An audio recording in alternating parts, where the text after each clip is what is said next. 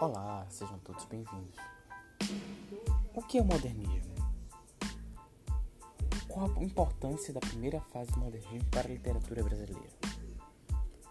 Como é que Macunaíma, um livro nada convencional, pode ser tão importante para a literatura? Isso vai descobrir ao fim do nosso podcast. Se liga nessa fita.